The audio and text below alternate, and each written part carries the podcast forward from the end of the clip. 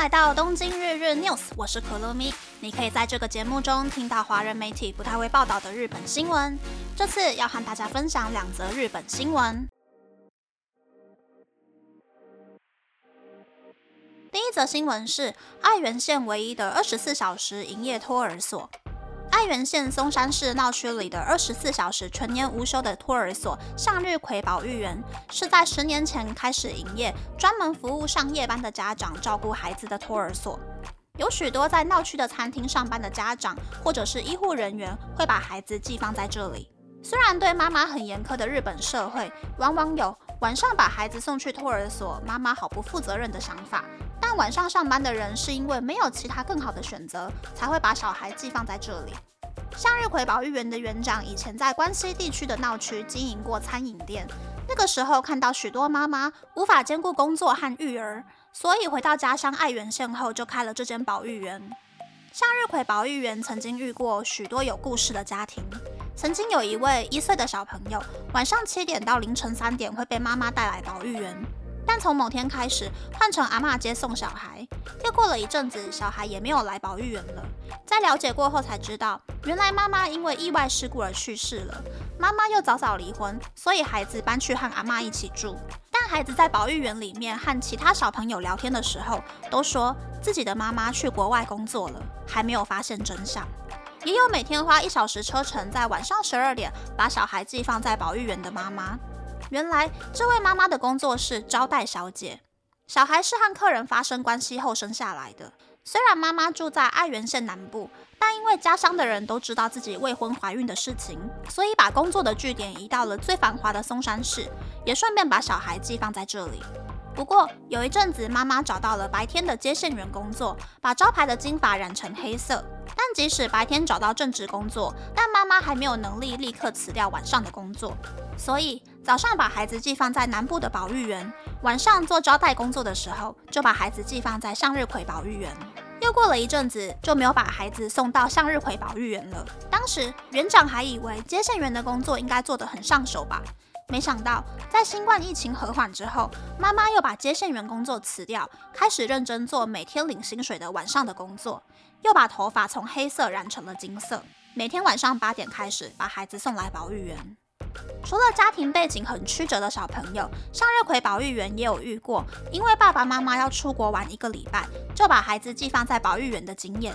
也有遇过，因为妈妈不停改嫁，三年内换了五个姓氏的小朋友。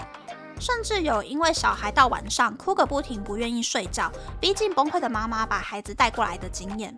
园长表示，爸爸妈妈可以选择在自己喜欢的时段上班，并且把孩子送过来保育园。但是相对的，爸爸妈妈一定要对自己的孩子负起责任。第二则新闻是，加强隔音的出租公寓越来越受到欢迎。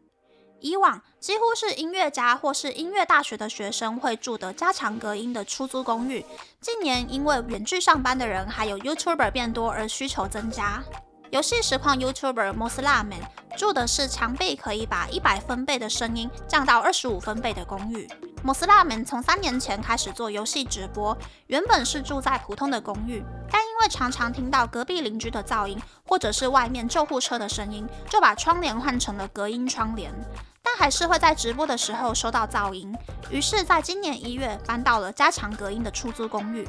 虽然这种公寓单人套房一个月的租金是日币二十三万元，比附近的公寓贵了三成，不过可以在做直播的时候放心的大声说话，观众们也可以看得更尽兴。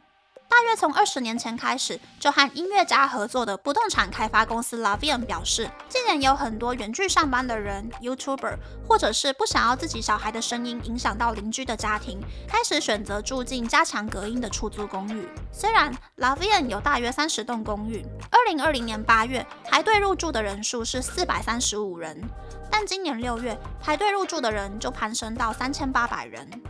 看到这个趋势的大型不动产公司也开始建筑加强隔音的公寓。三井不动产在今年七月推出整栋公寓都加强隔音的出租公寓。长谷宫不动产去年在东京和川崎也建设了加强隔音的公寓。专门服务音乐家的房屋中介公司 Canade Room 也表示，今年的咨询案件比去年多了百分之十。可以发现，对加强隔音的公寓感兴趣的人变多了。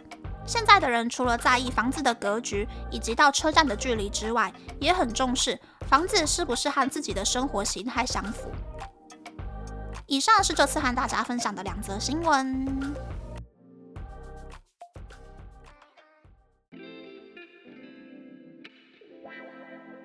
第一则新闻是二十四小时托儿所的秘辛的新闻。如果这种托儿所增加的话，应该可以帮助到很多人，也有可能改善生育率吧。在日本开居酒屋的话，靠酒水大概应该赚的还是挺不错的。所以这些老板呢，不是没有钱生小孩，而是店铺三百六十五天全年无休，假日也忙得没有时间可以带小孩，所以不敢生小孩吧。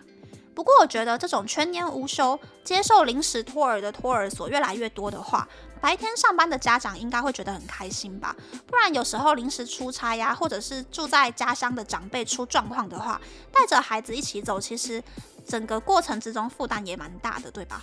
第二则新闻是加强隔音公寓受欢迎的新闻。我也是常常录音录到一半就遇到救护车，然后就要暂停三十秒，等车子开走之后才可以继续讲话。而且日本的救护车又开得特别慢，那种突然被打断的啊咋的感觉就会很大。如果住在巷子里面里面的话，应该就不太会被救护车的声音影响。可是巷子里面里面的治安感觉又不是挺好的，这个时候就很感谢我的公寓隔音算是做的还不错，窗户关起来的话就听不到隔壁邻居的声音。新的房子哦，就是这种小地方比老房子还要好。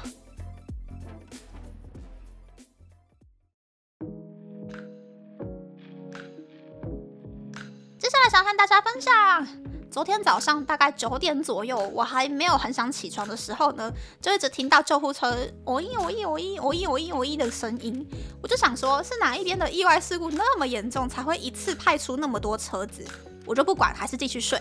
大概半个小时过后呢，虽然雨下得很大，但是黑猫仔即便来送包裹给我了，我才有那个闲情逸致看看窗外是出了什么事，才发现说原来是隔壁的公寓前后都被消防车包围。虽然我没有看到火，也没有看到人潮疏散，可是上面楼层的居民只能够撑着雨伞从户外的楼梯慢慢的下楼。我就想说，诶，有严重到出两台车的程度吗？不过后面才慢慢发现。我的房间飘着淡淡的烧东西的味道，